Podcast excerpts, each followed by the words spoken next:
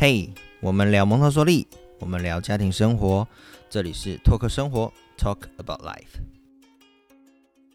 大家好，欢迎来到拓客生活，我是 Michael。今天呢，我们一样请到 Tony，然后他最近跟我分享，他小朋友好像他在跟孩子互动的当中，他发现小朋友可能有时候不太敢表达，然后有一些也我们可能叫做自信上有些不足的感觉。那我们啊听听看他有什么故事。对，大家好，我是 Tony。那我今天呢又来了。那 对，那今天我也是想跟 Michael 这边交流一下，我观察到我儿子的一些状况。那些状况就是他有些事情，他例如说念字，或者是今天他要写字，他就会像字，你就会发现他写很小，写很短，怕被你看到。对，怕被我看不到。对，没错。像这种状况的时候，我们就会觉得他是不是自信心不够？所以我们今天想要来聊聊这个话题。这一集呢，我想来请教一下 Michael，因为我相信很多不是没有接触蒙特梭利那么深的家长，其实包含我自己都会遇到一个瓶颈，那就是看孩子在做一样的事情，就会一直跟他说，你就只想做自己会的东西。这件事情，对这件事情，对这件事情，就是像觉得孩子在偷懒。对，就像我老婆就会一直说，好，你就只愿意，你就只愿意玩这个你会的东西，而你不愿意尝试新的，你不愿意去做新的事情。那有一些时候，其实我会看到我儿子就会露出一副呃被妈妈骂了的脸，然后可是他还是不会去做那个新的，就是不想。对他就是不想。对，所以在这个状况下面呢，我觉得想问问看，Michael 说，诶。在你们蒙氏的教育里面，怎么样去看待这种事情？还有家长在问你这样子的问题的时候，可以给他们怎么样的解决方式？好，我觉得回到一件事情好了，就是我刚才回应通你，真的，我觉得一般爸爸妈妈会很直观的，一样，我们会用成人的思维去判断孩子的行为，就是你就是偷懒嘛，你就是做你会做的，你就做你呃熟悉做的东西。但我觉得我们还是忽略了一件事情，就是。孩子他在做所有事情的时候，他背后的原因其实不是你能想象的。我们常常会说，就是我不要我不要提什么蒙氏的专有名词好了。可是你有时候你会发现，孩子他可以重复做一件事情非常非常多遍。那他其实他内在他会知道说，他需要不断的去重复这个东西，然后去达到一个你他所谓的完美平衡。这样的追求，我觉得是大人们你很难去想象的。就是孩子的内在，他有这样的力量，告诉他说，他有种内在驱力，告诉他说，哦，你可以不断的重复做这这样的东西。当然，我觉得孩子大了一点以后，不排除。他可能想偷懒，例如说你叫他去念阅读的东西，他每次都选同一本绘本，因为那本绘本他会了。这种很显而易见的判断的时候，就会有不同的解读方式。所以，我我我刚刚想表表达的是说，不是都一定都怎么样。我觉得你要看孩子的状态。那我会简单举个例子哦，就是大概你看一岁多的小朋友很爱玩那种投入盒。譬如说三角形的积木，它会投到对到三角形的那个那个边框去投入进去，然后它可能会有三角形、圆形，然后那个星星形状，各种各式各样的形状的投入盒。那成人我们是不是就是哦，全部投入到正确的方案，呃，正确的那个边框就结束了？但你会发现不是哦，就是呃，小孩子当他在做投入盒的时候，他拿到三角形。他会去测试，假设有五五个五种形状，他每一种形状都测试一下之后，他就投入到三角形，他会很开心。然后呢，他再去拿下一个的时候，他一样会在每一个都去测试。然后如果又多少是三角形，他也会投入进去。所以，呃，举这个例子是想让大家理解说，孩子并不会去找到一个最佳解答完之后，他就用最佳解答方式去去进行。对他来说。那个探索的过程才是他的重点，所以当他这样子很有耐心的做完的时候，成人要做的事情是什么？不要干预他，你不要告诉他说三角形这个投这个就好啦。我们很常就会直接的告诉你说，诶，就这样做，正确起来就是这样。但我们会希望大家可以往后看，你去看一岁多的小孩，什么叫做探索？探索的重要性在哪边？所以同理。呃，Tony 刚刚的的的例子就是，呃，有些孩子他会喜欢重复做同样的东西，那你会去判断他是不是真的在偷懒，或者是他其实他对那个东西还不够熟悉，他就是想要去呃更熟悉他、更了解他之后，他才会做下一步。那这样子的东西，其实也是孩子建立自信跟建立自主探索的来源。因为当你对一个东西足够熟悉之后，你才会往往下一步去做进行。所以我觉得成人一样，你如果用我们就是比较传统的角度，你会去说你干嘛又做一样东西？你在偷懒吗？但其实我觉得，在你做这样子的判断之前，你可以先去看一下，到看一下你的孩子他是怎么去进行的。譬如说，假设他真的都拿同一本绘本，可是他如果每一次他都是拼音的，慢慢慢慢的去念出来，那你就可以想想，他有没有在练习到拼音解音？有嘛？对不对？那你为什么有需要去判断他说他就是在偷懒？也许他就是很喜欢那个故事，也许他就是被某一个环节中特别去吸引了。所以我觉得不需要把成人的太直接的那种判断模式套入到孩子身上。你先退一步，先观察孩子怎么在其中去享受那个过程，去探索那个过程，然后你再看看可以怎么引导他去做另外的事情。对，说到回到上一栋这件事情啊，弄得很像当兵。那回到 上一栋，对，回到上一栋这件事情，其实我的感触就很深。像我大宝现在是五，现在已经大班。那那之前中班进大班的时候，其实很明显的感觉到他在拼音跟解音，他会有点恐惧跟害怕。他其实你会看到他的，他要你要他念一个字或者是念书的时候，你知道他会，因为他的嘴型已经。对了，或者是他就是几乎念无声的字念出来，但你就会跟他说讲出来，但他就是会有些恐惧跟不确定。那我相信还蛮多人可能也会有类似的状况。那在面对这个状况的时候，这 Michael 你们这边会怎么样处理呢？好，就是回到上一栋，简单来说，应该是说我们啦，我们不会告诉孩子说你做错了。然后我们比较不会用这样子呃负面的方式去跟孩子做互动，所以当孩子的某一个动作他没有办法完成，譬如说你刚刚说的好了，他他在拼音简音，你知道他有一些些熟悉，可是他假设拼拼字的时候，他还是不敢念出来，就代表说他有一点点不确定。然后再来是他可能会怕被你骂，或者是怕被你凶，所以呢他就会试探性的先小小声念出来。那这时候可以怎么调整？我觉得第一个先不要骂他吧。就是如果你是比较会用呃比较激动的方式，或者是比较负面的方式去去跟孩子互动的时候，先忍一忍。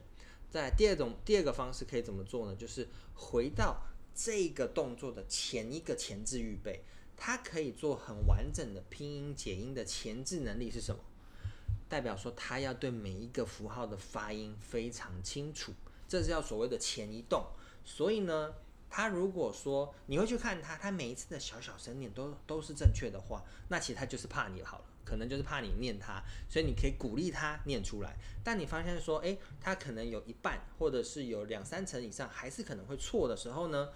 那那也会造成他没有信心。所以这个时候你就可以回到上一动，你可以先去把呃就是三十七个注音符号，让孩子再去重新的认认识一次，然后。慢慢的，再从他熟悉的字词、单词去开始去拼音跟解音，但我觉得中音符号也蛮特别的，因为它还有所谓的声调这件事情，所以你要去你要去分析说，它是对于声音符号本身不熟悉。还是对于声调不熟悉，还是对于声音符号结合在一起不熟悉，那这些东西你就会去判断，然后慢慢的回到上一栋，回到上一栋去看怎么样去帮孩子的能力去预备好。那同步的通过这样的方式，你不是告诉他孩子说你做错了，你不会有这样子的判断，你不会有这样子的信心打击好了，但是你会倒过来，你会陪着孩子慢慢的去养成他的信心，然后慢慢的去建构他可以。呃，去表现自己，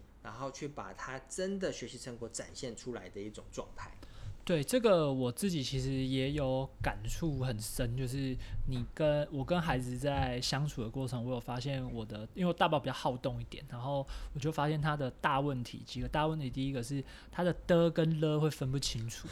所以我会发现这件事情，就是因为 Michael 有私下跟我说，就是诶，我要回到上一栋，所以我就拿着那个有些教具的那种 b u r p l e 的字卡，我就让他从原本都是觉得他会嘛，因为你学校都已经开始教你念念。句子，所以觉得他会，所以就直接让他念念图卡上面有名词的，然后有拼音，叫他直接拼。那那发现他在那个时候开始抗拒，或者开始没信心，坐不住，玩玩不住了。那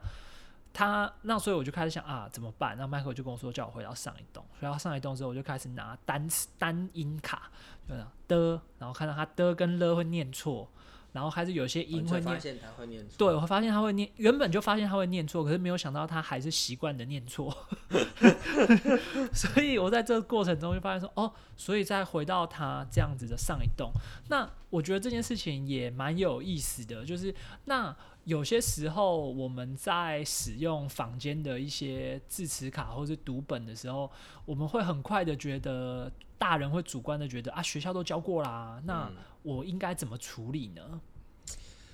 嗯，我觉得你身边一定有很多素材可以使用啦。然后，呃，一般一般来说，市面房间的产品它的功能是比较单一的。就是我们自己的产品，当然我们奔奔玩具宝盒里面，我们把孩子的工作拆解成很多步骤嘛，所以你可以回到上一栋。但我觉得，如果你是买一边市面房间的，可能可能他们的阅读读本好了，你你就没有所谓的上一动好回，但是你可以，你一定有孩子他学习的历程嘛，你你可能会有他之前 b p m 的一些活动字母，然后或者是你之前有买过的那种单单词卡，因为其实很多啦，外面真的很多这样的东西，那你一样会有图片去带，譬如说兔子特。那他就会去知道说，哦，兔子里面有特，他会去熟悉特这个符号，还有特的发音，一样所谓的的了部分这种东西，你会去切割出来，你你会讲哦，蛋里面有的了呢，可能是老虎了，你会给它一个再具象化的东西去带出的跟了的差别。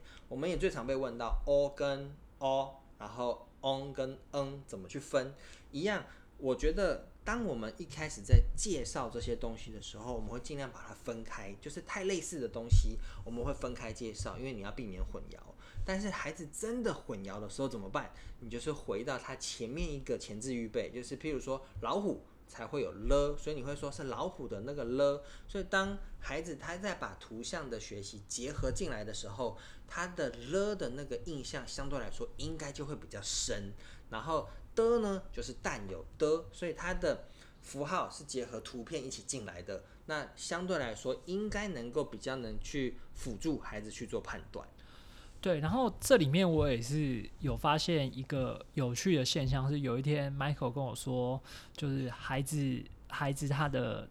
人会自己往上爬这件事情，我觉得这也是在自信心中培养很重要的一件事情。人要人会自己往上爬，这个观念我觉得很白话了。那简单来说，其实我们在蒙氏教室里面，但是我跟 Tony 分享的就是，你不用怕孩子做重复的东西，你不用怕孩子好像都在做一样的事情，因为当他这个事情被满足的时候，他就会往他下一个能力去做发展。那个是孩子学习的一种内在内在冲动，他会有这样子的状态跟能力。举例来说，当他都同样的念一本书，一直念，一直念，一直念，他已经熟悉了，他就会想去看看下一个故事。这是一个很很直观的一种方式啦。所以我觉得有时候放缓脚步，你去看一下孩子的状态，但是前提是你要理解孩子学习的状态。